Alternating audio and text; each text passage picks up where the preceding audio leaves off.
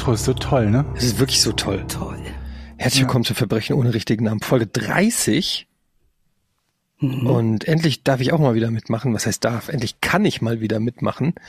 Und ich freue mich super drauf. Und damit erstmal Hallo Alice. Hallo Etienne, schön, dass du da bist. Hallo George. Hallo.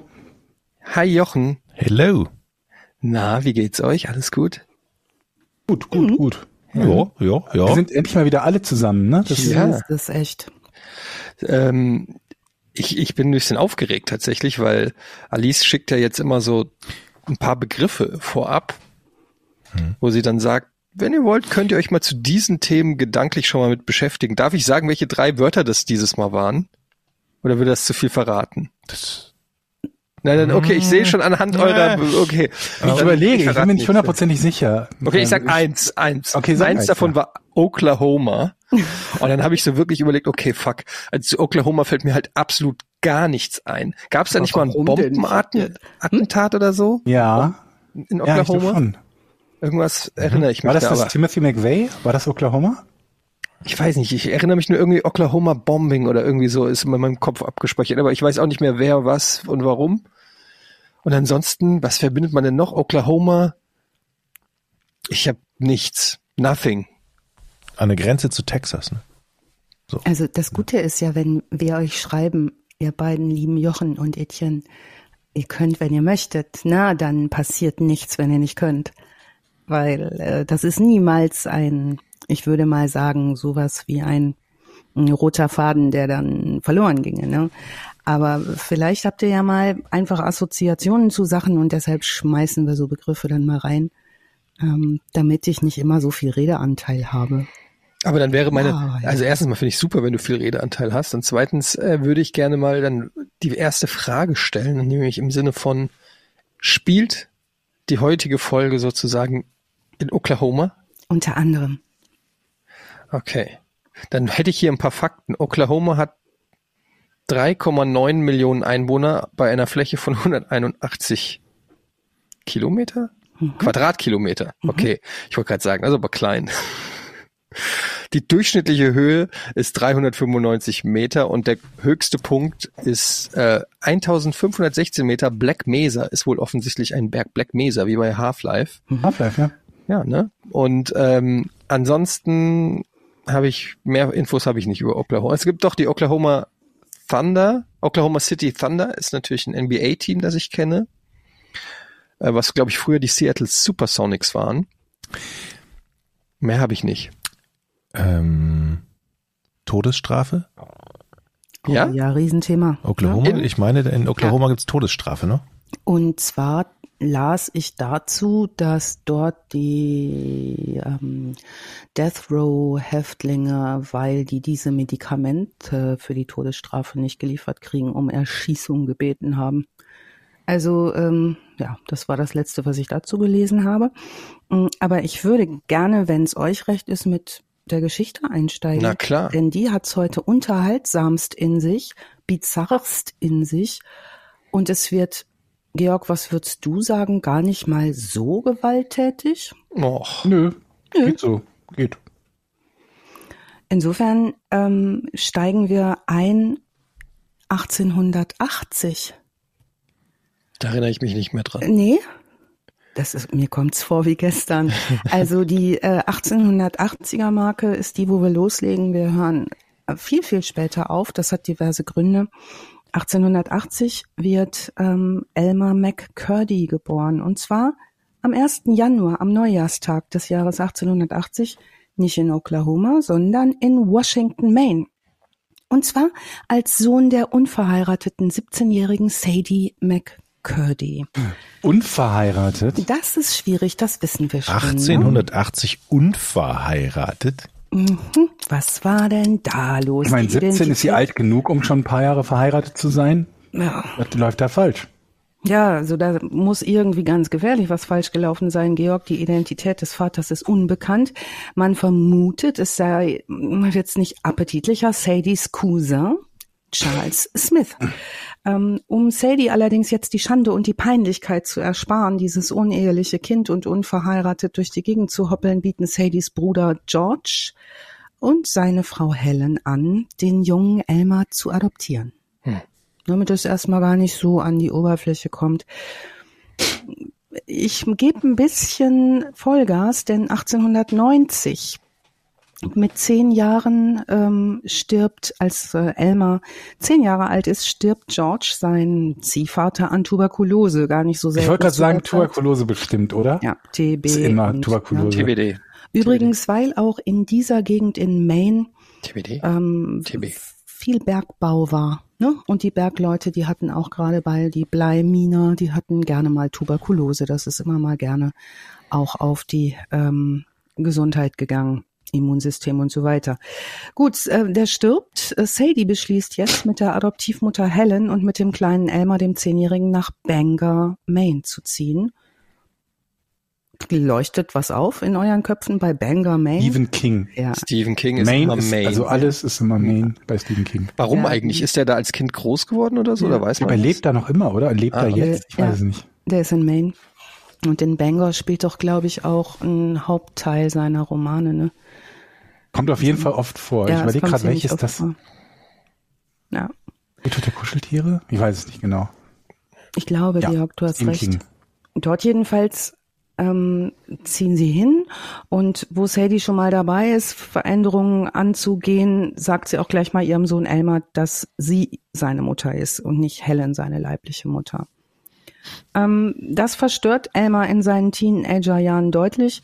Also sein bisher recht geordnetes Leben, genau genommen ab seinem zehnten Lebensjahr gerät nun für ihn erstmal in Unordnung. Er wird rebellisch und beginnt sich gegen Regeln aufzulehnen. Unter anderem beginnt er früh zu trinken. Jochen, zuhören? Was heißt früh? Also vor zwölf? eins oder?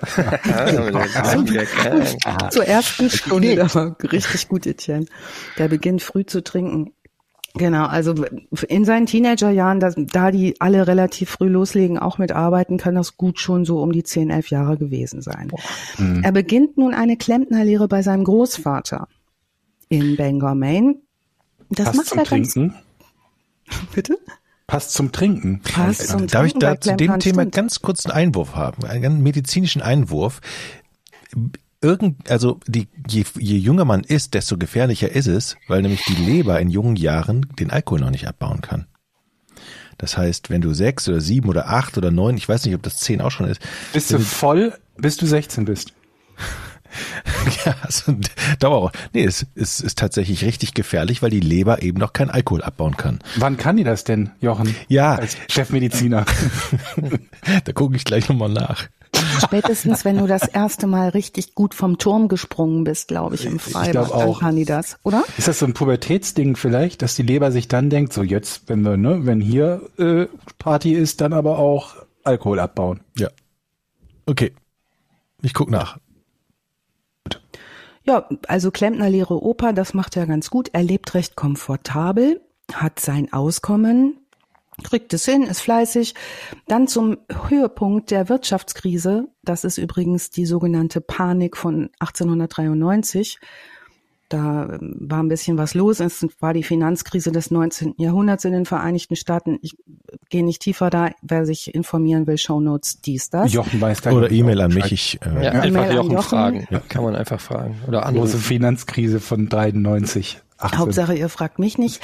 1898 verliert er seinen Job. Das liegt jetzt an den Gegebenheiten.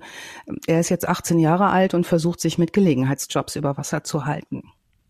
Er hat ja schon so fünf, sechs Jahre gearbeitet, ne, wie das Genau. sich für einen 18-Jährigen gehört. Richtig. Ja. Gute Erziehung. Genau wie unsere. Ja.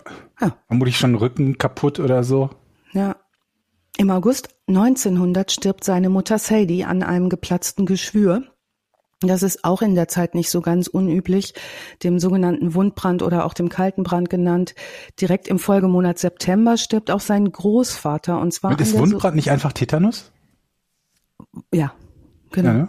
Ja.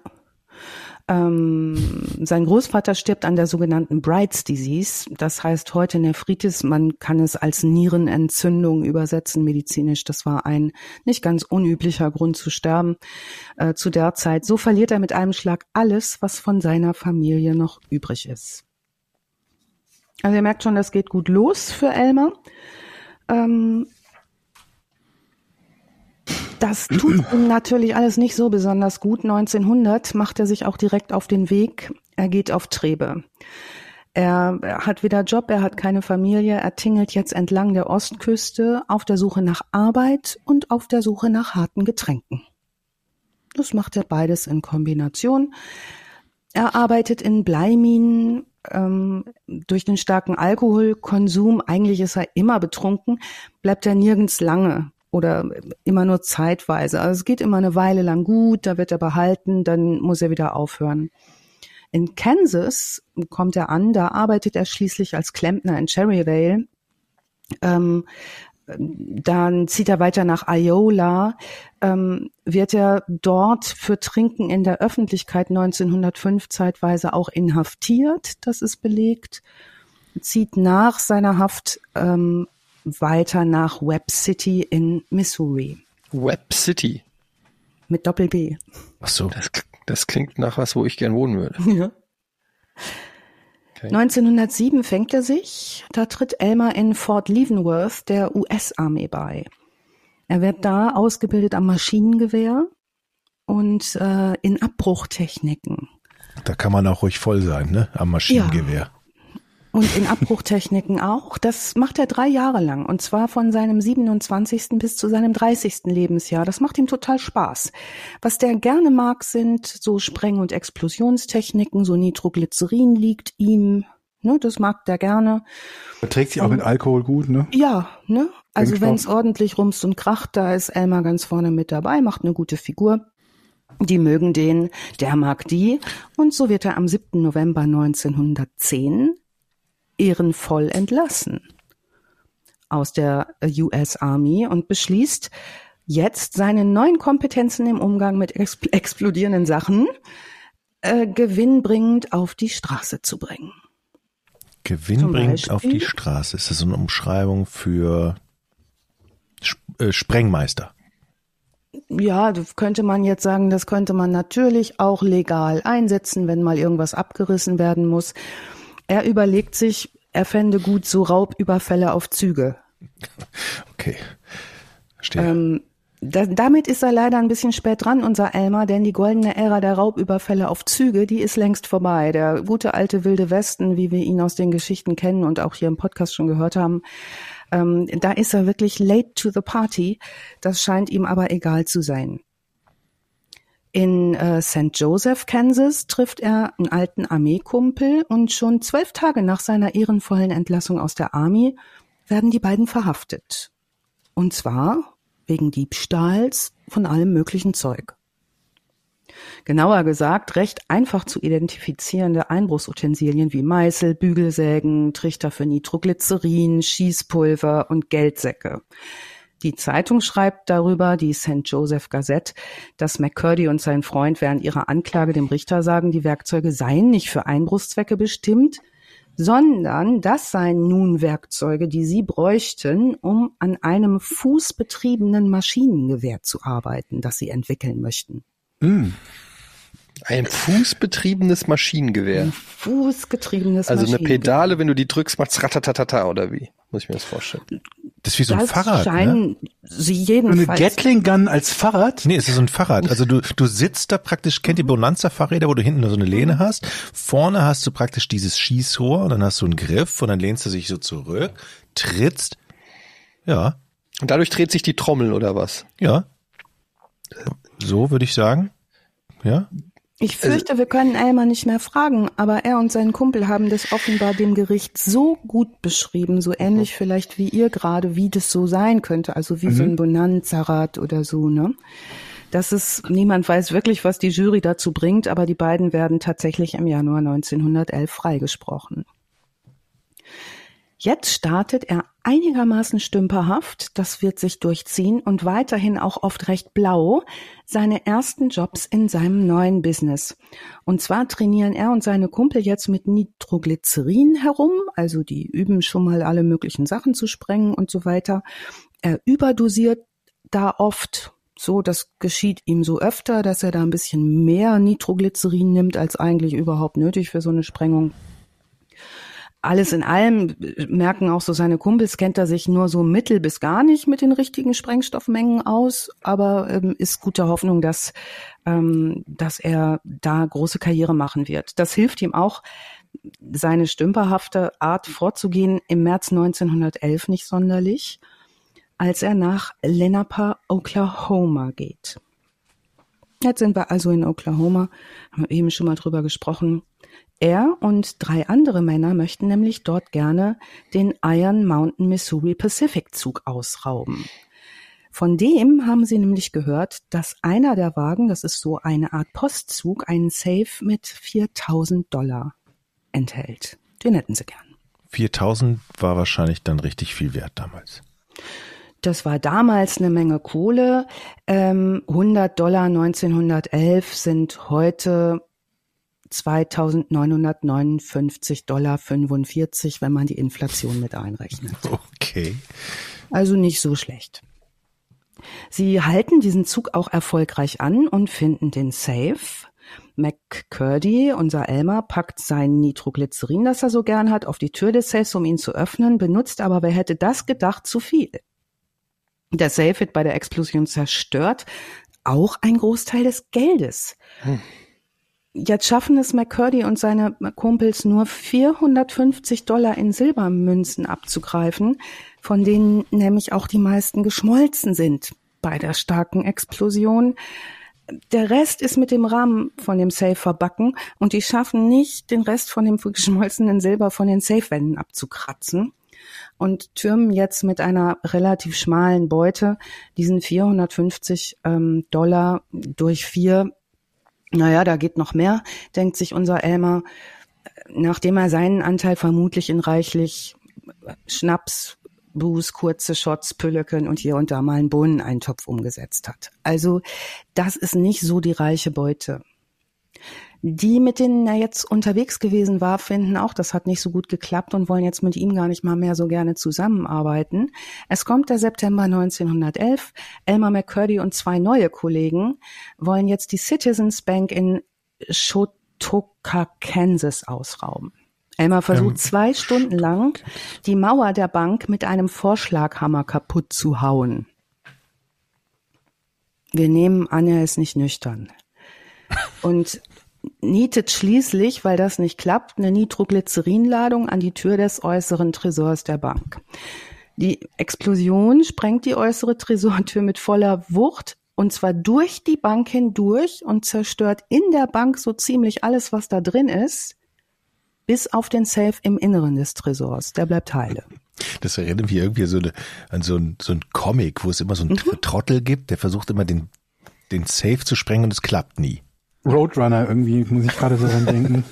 ja, Wiley Und wie er immer daneben steht, irgendwie dieses, dieses Ding, diese Pumpe runtergedrückt hat und dann so schwarz vor Ruß im Gesicht ist und die Mauer ist weg und der Safe ist weg, aber noch ganz. Ja, und dann, dann den Regenschirm aufmacht, wenn der, wenn der halbe Berg auf ihn einstürmt. Ja, und einigermaßen beeindruckend geht er aber trotzdem weiter und versucht auch weiter. Der hört einfach nicht auf. Unser eins wäre schon längst gegangen und hätte gesagt, Mann, das war peinlich, hoffentlich hat es keiner gesehen. Es gibt die goldene Regel, etwas nicht zu können, ist kein Grund, es nicht zu tun. Danke, ja? Georg. Also, ja, du sprichst mir aus dem Herzen. und ähm, ja, McCurdy versucht jetzt nochmal drinnen auch die innere Tresortür mit Nitroglycerin wegzufegen. Dieses Mal gibt's eine Fehlzündung. Ja. Ich dachte, Nitroglycerin, so kenne ich es aus den Filmen, ist immer so, auf keinen Fall ein Millimeter bewegen. Genau. Bloß nicht eine Nadel neben Glycerin, Nitroglycerin fallen lassen, weil sonst explodiert alles. Und der hat 15 Portionen Nitro irgendwie bei sich irgendwie? Das waren noch ganze Kerle. Vielleicht nicht die hellsten, aber also. zumindest erstmal noch mal ganze Kerle. Mal gucken, wie es weitergeht. Hm. Also der Kollege, der Schmiere steht draußen, der hat jetzt keine Lust mehr. Der, der zischt schon mal ab.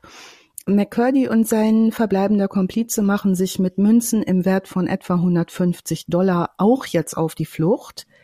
Die haben sie außerhalb des Tresors auf einem Tablett gefunden. Also ihr merkt, es ist eine Erfolgsstory, ne, heute. Absolut. Später in der Nacht steigen die beiden in einen Zug bis zur Grenze, die sie bis zur, der sie bis zur Grenze äh, von Kansas bringt, trennen sich da. McCurdy macht sich auf den Weg zu einer Ranch von einem Freund, Charlie Revert, in der Nähe von Bartlesville, Oklahoma. Er bleibt die nächsten Wochen in so einem Heuschuppen da von seinem Kumpel auf dem Grundstück. Und guess what? Was tut er da wohl? Sprengen, Nee, saufen. Saufen, aber wie? Na klar. Na, und ähm, planen. Also in seinem Kopf äh, sind immer noch die großen Pläne. Dort trinkt er und plant bis zum 4. Oktober 1911. Elmer und zwei Leute planen jetzt in der Nähe von Okesa, Oklahoma, einen sogenannten Katy-Zug. Das sind die Züge, die Missouri Texas Kansas Railroad ähm, Company bedienen, auszurauben. Das soll ein Postzug sein mit 400.000 Dollar drin. Mhm. So, Das ist ja mal richtig viel wenigstens. zu der Zeit richtig, richtig fett. Was soll man sagen? Elmer McCurdy und seine Männer halten versehentlich einen falschen Zug an. Einen Personenzug. Die äh, Männer stehlen zwei Flaschen Demi Johns Whisky, einen Revolver, einen Mantel und die Uhr des Zugbegleiters. Ein Zeitungsbericht über den Raubüberfall nennt diesen Raubüberfall später einen der kleinsten in der Geschichte des Zugraubes. Stell mal vor, du liest deinen Raubzug am nächsten Ja. Tag in der Zeitung. Da steht der kleinste Raubzug der Geschichte. Ist das Ja. peinlich?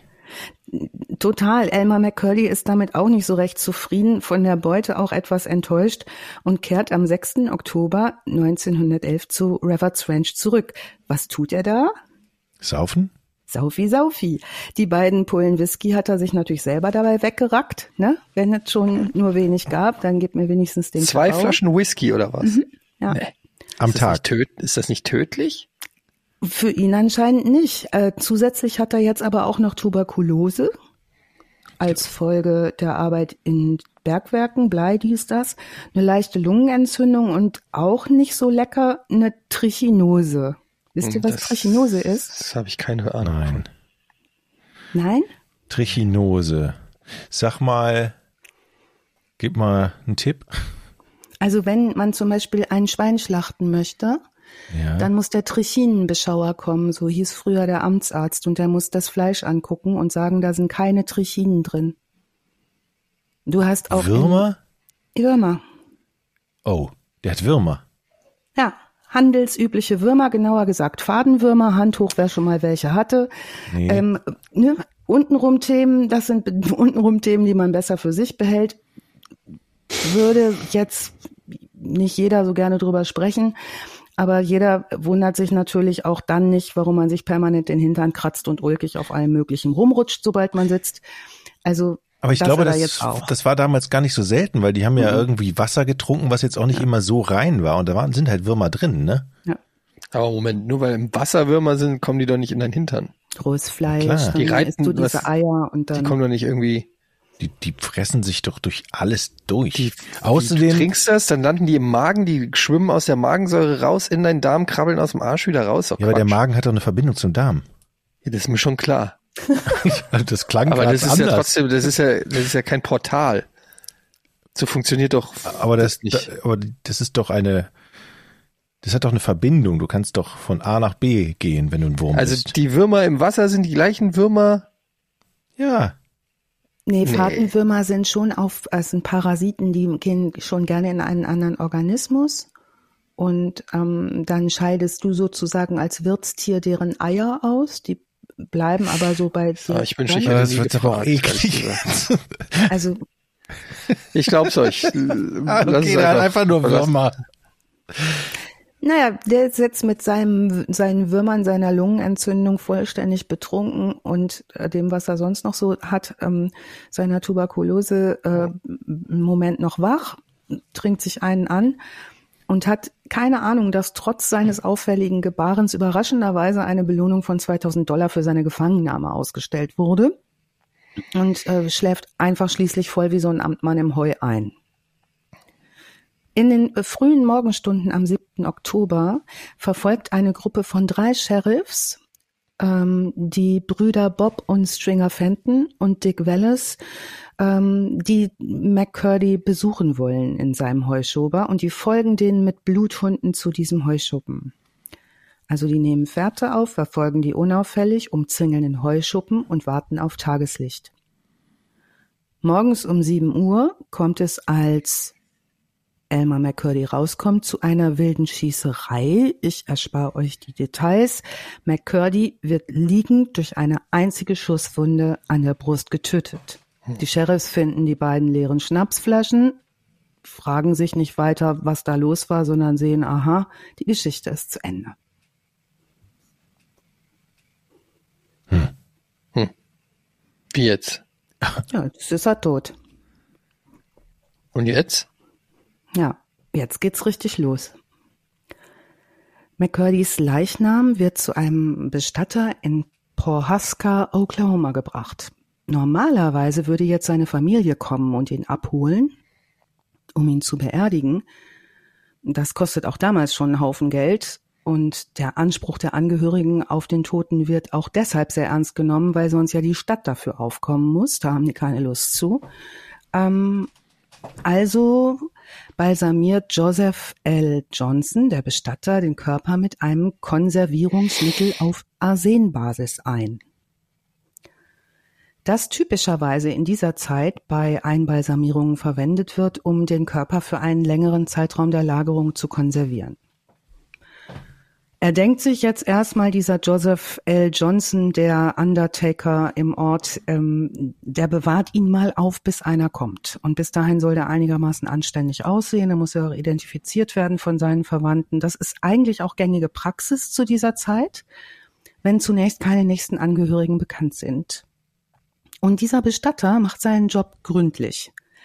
Er konserviert den Elmer mit etwa der 200-fachen Menge an Arsen, die sonst so üblich ist, weil er eigentlich auch nicht so richtig nur Bestatter ist, sondern der ist auch noch Anwalt da im Ort und bestattet so nebenbei. ähm, Trinkt auch ganz gerne mal.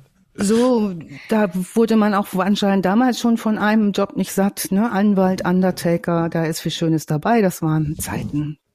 Also, er rasiert Elmer das Gesicht, er steckt den Körper in einen Anzug und verstaut den Körper im hinteren Teil des Bestattungsinstituts.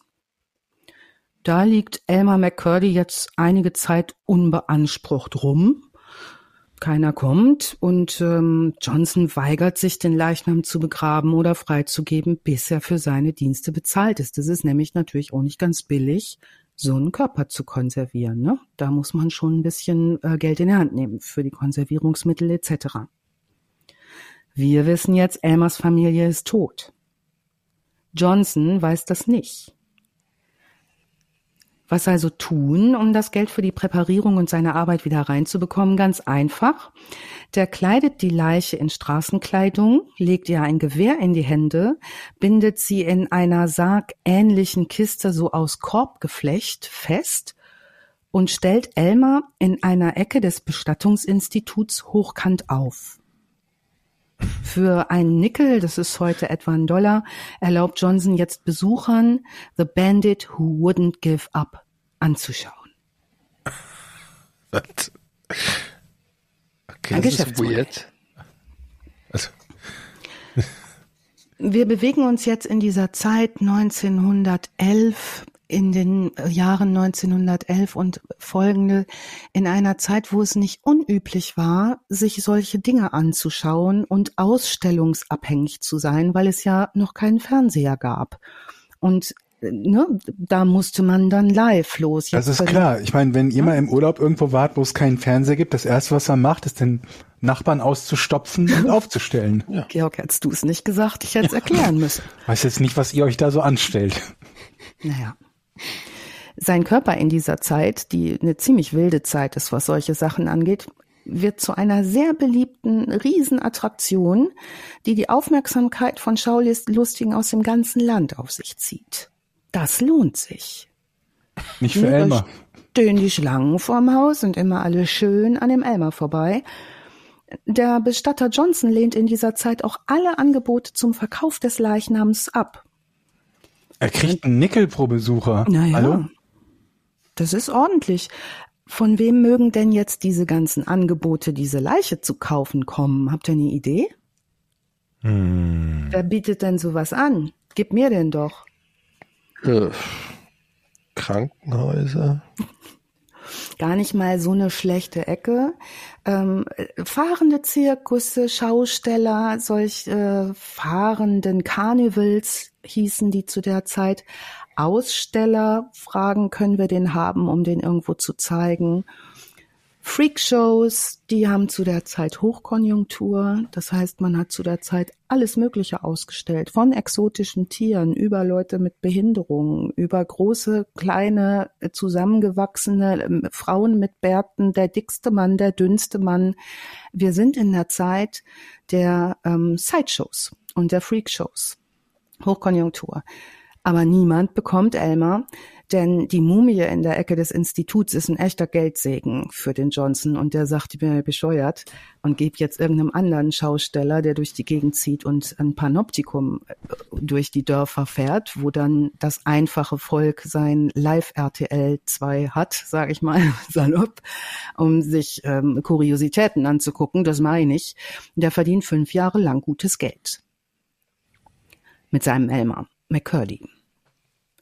Es kommt der 6. Oktober 1960, da kontaktiert ein Mann namens Ava 60. 1916, Entschuldigung, kontaktiert ein Mann namens Ava jo den Joseph Johnson und behauptet, er sei der lange verschollene Bruder von Elmer aus Ich bin's. Kalifornien. Der Bruder von Elmer. Der hat einen Bruder? Ja, mich. Ja, ich. Ach was. Hier. Würde den gerne mitnehmen, den Elmer. Ja, da hat er sich auch gedacht, das glaubt er wahrscheinlich so nicht gleich und hat deshalb vorher schon den Sheriff von Osage County, Oklahoma und einen örtlichen Anwalt kontaktiert, um die Erlaubnis und entsprechende Papiere sich zu ähm, beschaffen. Er möchte jetzt nun also Elmer mitnehmen und ihn zu seiner, wie er behauptet, ordnungsgemäßen Beerdigung nach San Francisco zu überführen. Elmer wir müssen noch mal ins Bild kommen, ist mittlerweile relativ gut mumifiziert. Da der diese 200-fache Arsenmischung Intus hat, der sieht schon noch sehr elmerig aus, aber halt auch so ein bisschen Lederhaut. Ne? Richtiger also, Elmer. der Elmer.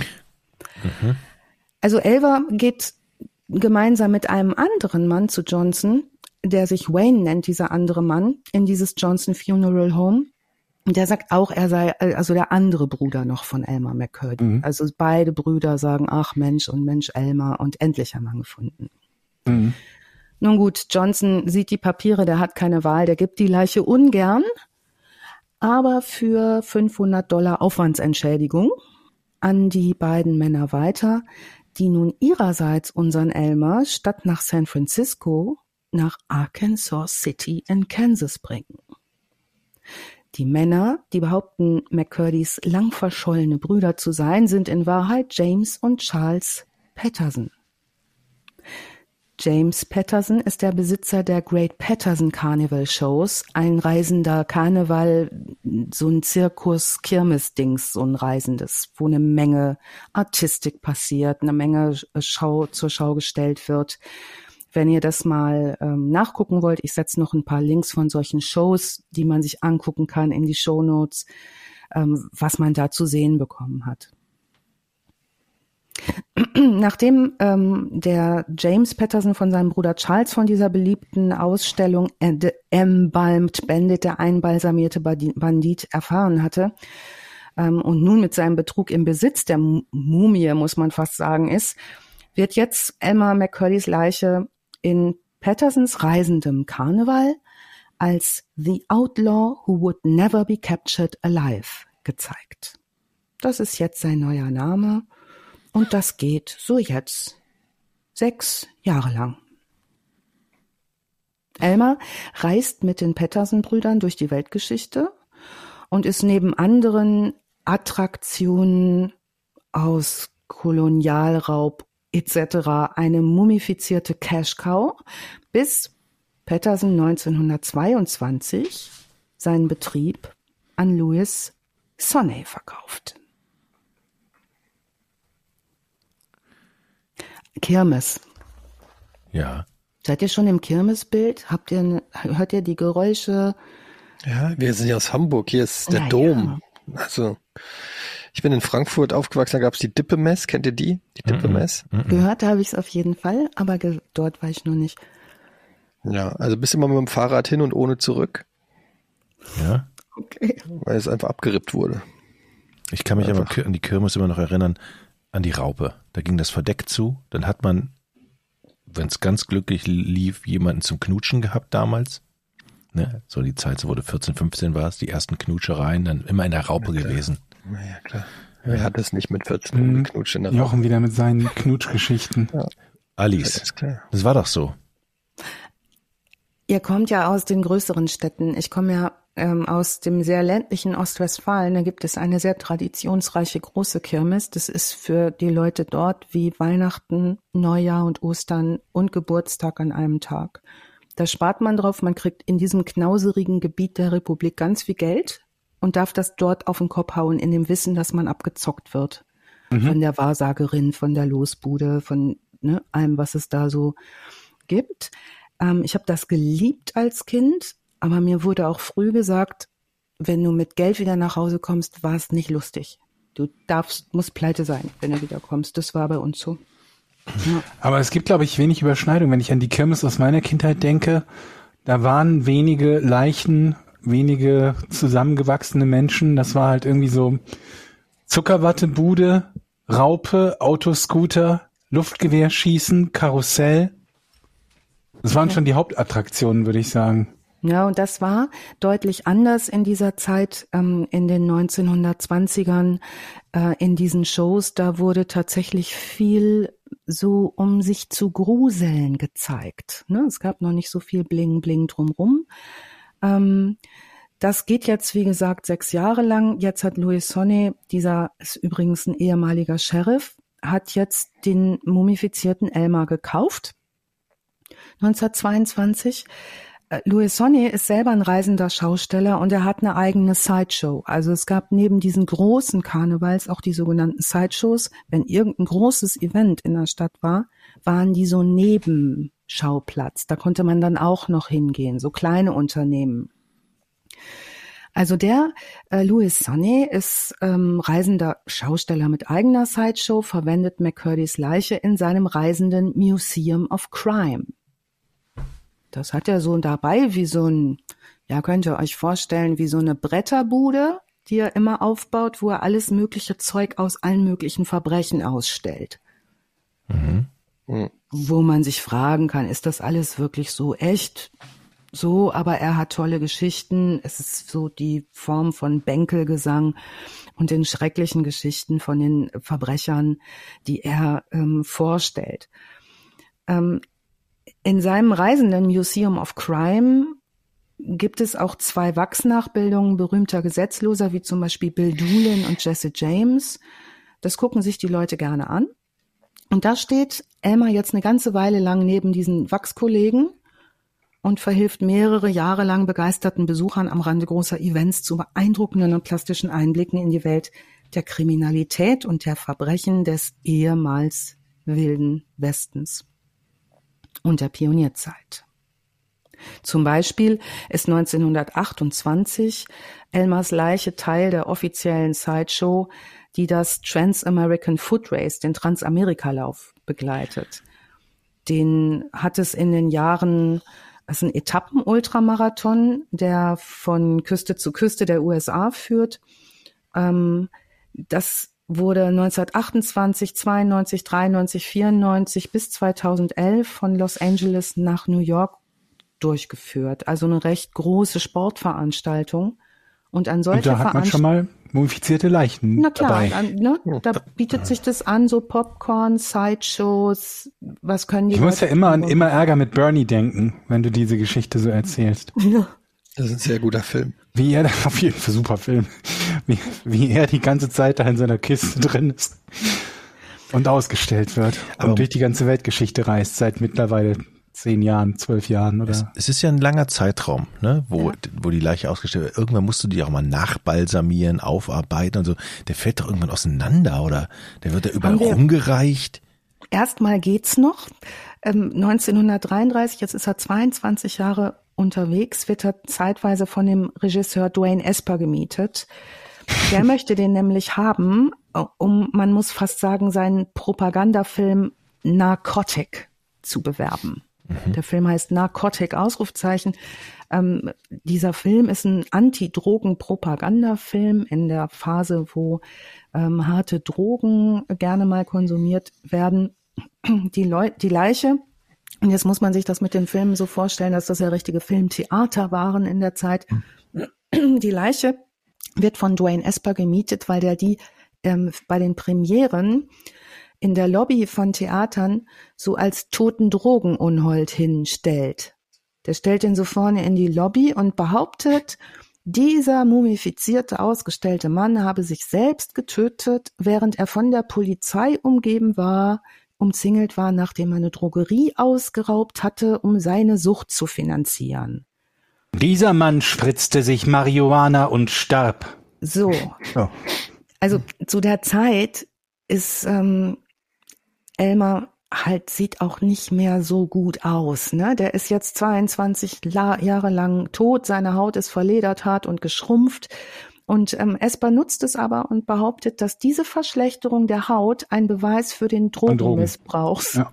des Dope Devils ist. Ne? Also ganz klar, wenn man sich den anguckt, das wird aus euch, wenn ihr Haschisch spritzt und ja. Stromgitarre spielt. Verständlich. Ja. Nach äh, Sonnys Tod im Jahr 1949 wird Elmers Körper, Elmer in einem Lagerraum in LA aufbewahrt. Da liegt er jetzt zusammen mit anderen Kuriositäten des Schaustellers Sonny so 15 Jahre lang rum.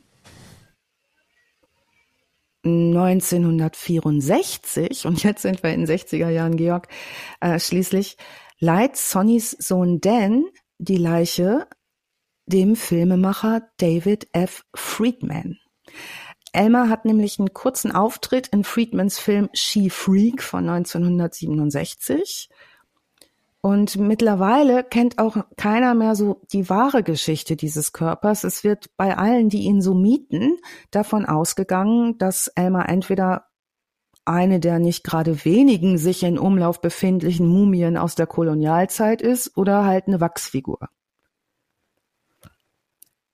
1968 schließlich verkauft der Sohn des ehemaligen äh, Sony-Schaustellers äh, Dan Sony den Körper zusammen mit anderen Wachsfiguren für 10.000 Dollar an Spoonie Singh. Das ist der Besitzer des Hollywood Wax Museum, also sowas wie ähm, ne, Madame Tussaud, mhm. äh, wie wir es kennen, und äh, wird dorthin verkauft mit gemeinsam an, mit anderen Wachsfiguren. Singh möchte diese Figur haben, also diese Figuren vor allen Dingen haben für zwei kanadische Männer, die wiederum die Figuren für eine Ausstellung am Mount Rushmore benötigen, weil sie dort zeigen wollen, wie man so in der Pionierzeit gelebt hat und da wollen sie jetzt diese Banditenpuppenfiguren ausstellen. Während dieser Ausstellung dort am Mount Rushmore nimmt unser Elmer wetterbedingt ein bisschen Schaden durch einen Sturm. Also die Spitzen der Ohren, die meisten Finger und Zehen knicken ab und werden vom Sturm weggeblasen. Der sieht jetzt nicht mehr so vollständig aus und die Kanadier geben den ramponierten Lederelmer an Sing zurück. Sing findet nun für sich selber, dass diese vermeintliche Puppe einfach zu grausam ist und nicht lebensecht genug aussieht, um sie weiter auszustellen der sieht keine gute Verwendung mehr für Elmer und verkauft Elmer deswegen an Ed Learsch. Ed Learsch wiederum ist ein Teilhaber von The Pike. Das ist eine Vergnügungszone in Long Beach, Kalifornien. Habt ihr von The Pike schon mal gehört? Wie heißt es? Pike? The Pike. The Pike, ne?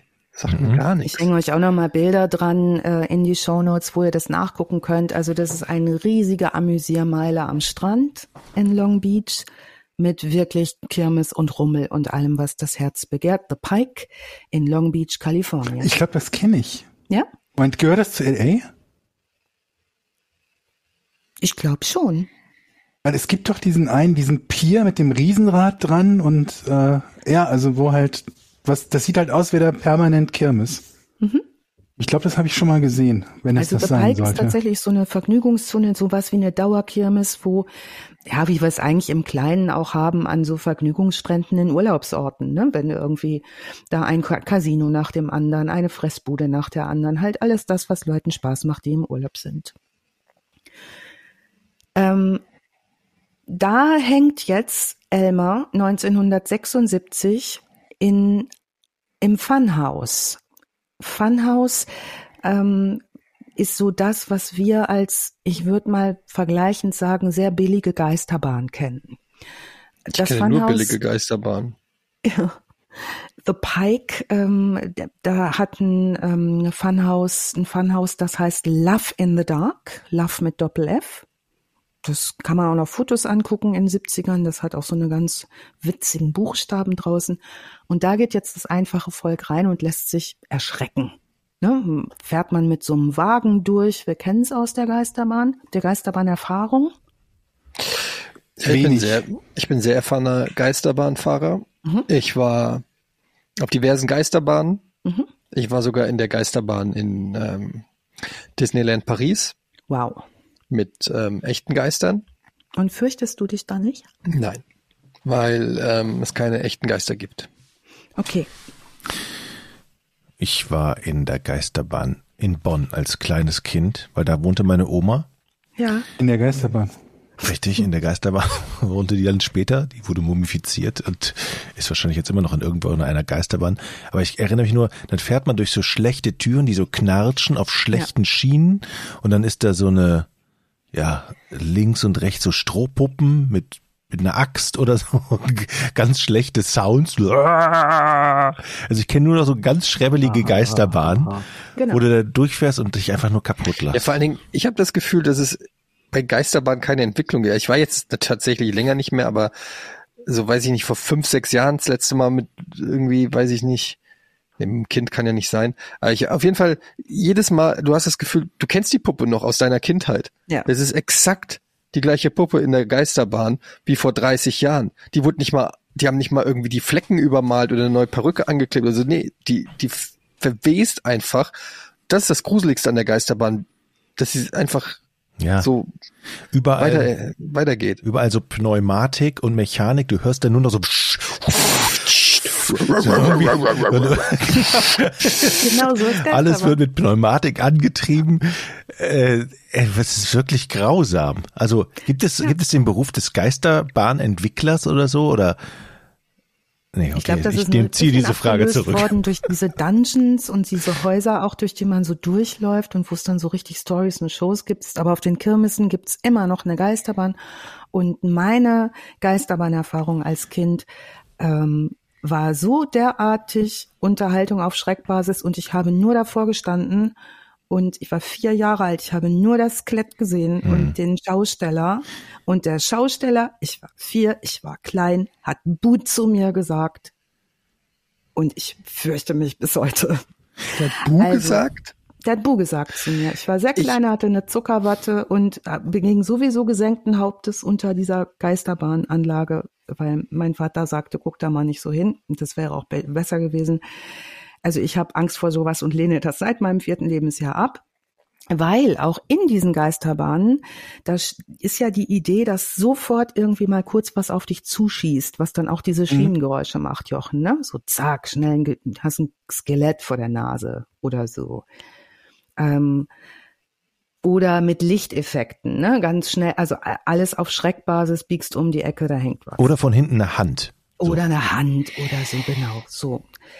Also, diese Love in the Dark Leute, die jetzt unseren Elmer haben, die denken sich ja, das könnte, das könnte noch gehen. Das ist jetzt keine hochwertige Geisterbahn, dieses Love in the Dark, sondern die hängen jetzt den Elmer an so einen Galgen und weil der aber von selber nicht leuchtet, bemalen die den noch mit so einer orangenen fluoreszierenden Farbe, dass immer wenn ein Lichtkegel drauf fällt, und das machen die dann, dass der so aufleuchtet. Also er ist so ein Hangman in dieser äh, Love in the Dark. Ähm, unser schwer ramponierter Mumien-Elmer, mit fluoreszierender Farbe bemalt. Wir schreiben jetzt den 8. Dezember 1976. Das Produktionsteam der sehr, sehr beliebten Fernsehsendung The Six Million Dollar Man, Mhm. sagt euch die was? Na klar, Lee Natürlich. Majors. Also die drehen jetzt Szenen für die,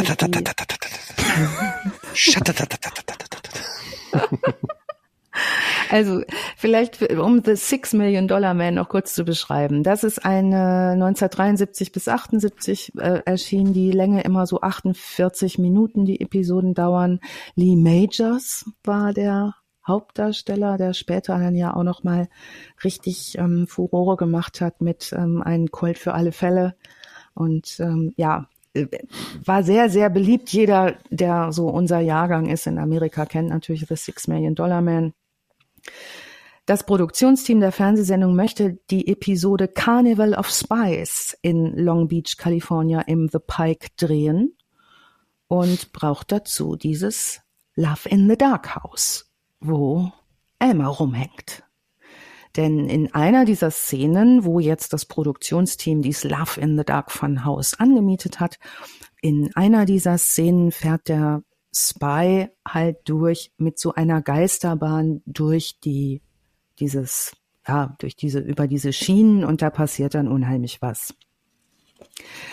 Ähm, die bereiten den Dreh vor, drehen ein paar Szenen ab, müssen ein paar wiederholen, verbringen da den Tag und während dieses Drehs bewegt jetzt ein Requisiteur eine Puppe, die an einem Galgen hängt. Wir ahnen, um wen es sich handelt. Madonna. Also er bricht den Arm von dieser Puppe, die da hängt, ab. Der will die irgendwie wegbewegen, die soll woanders sein. Ähm, der Arm bricht ab und dieser Set-Assistent hat jetzt den Arm in der Hand wie so ein französisches Baguette. Also der guckt sich diesen Arm so an, betrachtet den genauer, fragt seinen Kollegen, ob er das auch komisch findet, dass eine Puppe im Arm Knochen und Muskelfasern hat. Hm. Der Kollege sagt, nee, findet er eigentlich auch nicht so normal. Und mit dem Arm unterm Arm marschiert jetzt der Assistent zu seinen Chefs und sagt, guck mal, was ich hier abgebrochen habe von der einen Puppe. Da ist ein Knochen drin, die sind ähnlich erstaunt. Ähm, der Rest von Elmar hängt da noch an diesem Galgen. Und ähm, jetzt ist irgendwie allen klar im auf dem Set, das ist eine Leiche. Die ist zwar orange angemalt, aber es scheint sich irgendwie um Menschen zu handeln und jetzt wäre ganz gut mal die Polizei zu verständigen, weil offenbar handelt es sich hier nicht um eine Puppe. Jetzt will aber keiner von denen, weil die das jetzt schon ein bisschen gruselig finden, den da abnehmen von dem Galgen. Das dauert also einen Moment, bis schließlich die Polizei gerufen wird. Elmar wird abgehängt ähm, und wie jede Leiche an jedem Tatort ordentlich abtransportiert in das Büro des Gerichtsmediziners in Los Angeles. Am 9. Dezember 1976 führt Dr. Joseph Choi eine Autopsie durch und stellt fest, dass es sich bei der Leiche um die eines menschlichen Mannes handelt, der an einer Schusswunde an der Brust gestorben ist kann sich aber überhaupt nicht erklären, warum diese Leiche so aussieht, wie sie aussieht und wo sie denn wohl herkommen könnte. Der Körper ist völlig versteinert und er beschreibt das Gehirn, er muss ja den Schädel öffnen, das Gehirn rausnehmen, ist wie so ein kompakter Kiesel, den er in der Hand hat. Also wie aus Stein, die Haut mit Wachs bedeckt und mit Schichten von Phosphorfarbe.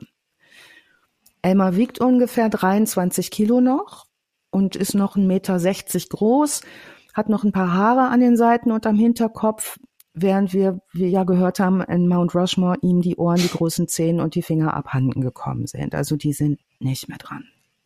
Die Untersuchung ergibt auch Einschnitte aus seiner ursprünglichen Autopsie und die ergibt auch, dass er einbalsamiert worden ist. Es werden Tests am Gewebe durchgeführt, die zeigen das Vorhandensein von Arsen und Sie sehen auch, okay, das ist benutzt worden in den späten 20er Jahren.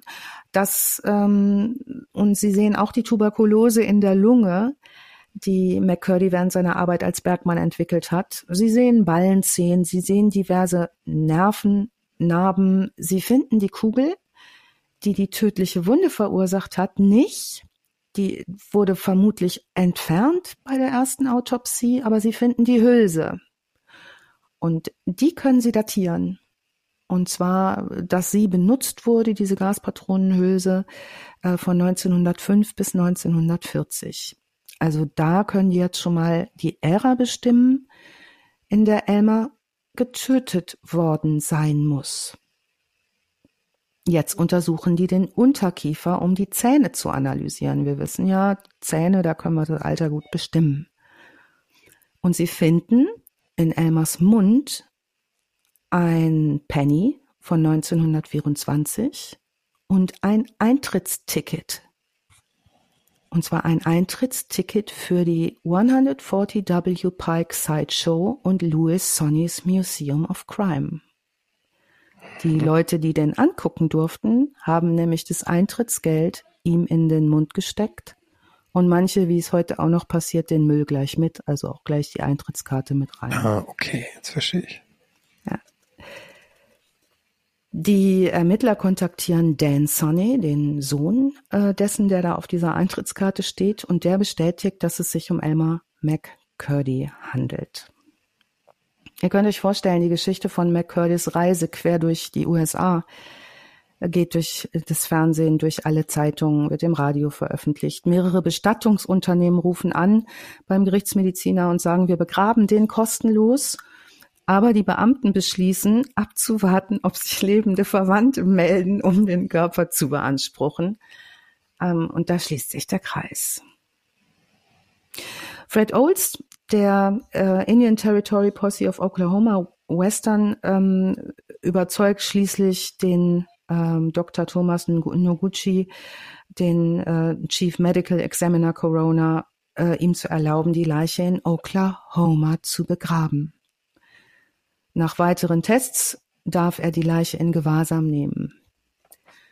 Am 22. April 1977, 66 Jahre nach seinem Tod, wird ein Trauerzug durchgeführt, um McCurdy zum Boot Hill Abschnitt des Summit View Cemetery in Guthrie, Oklahoma zu transportieren.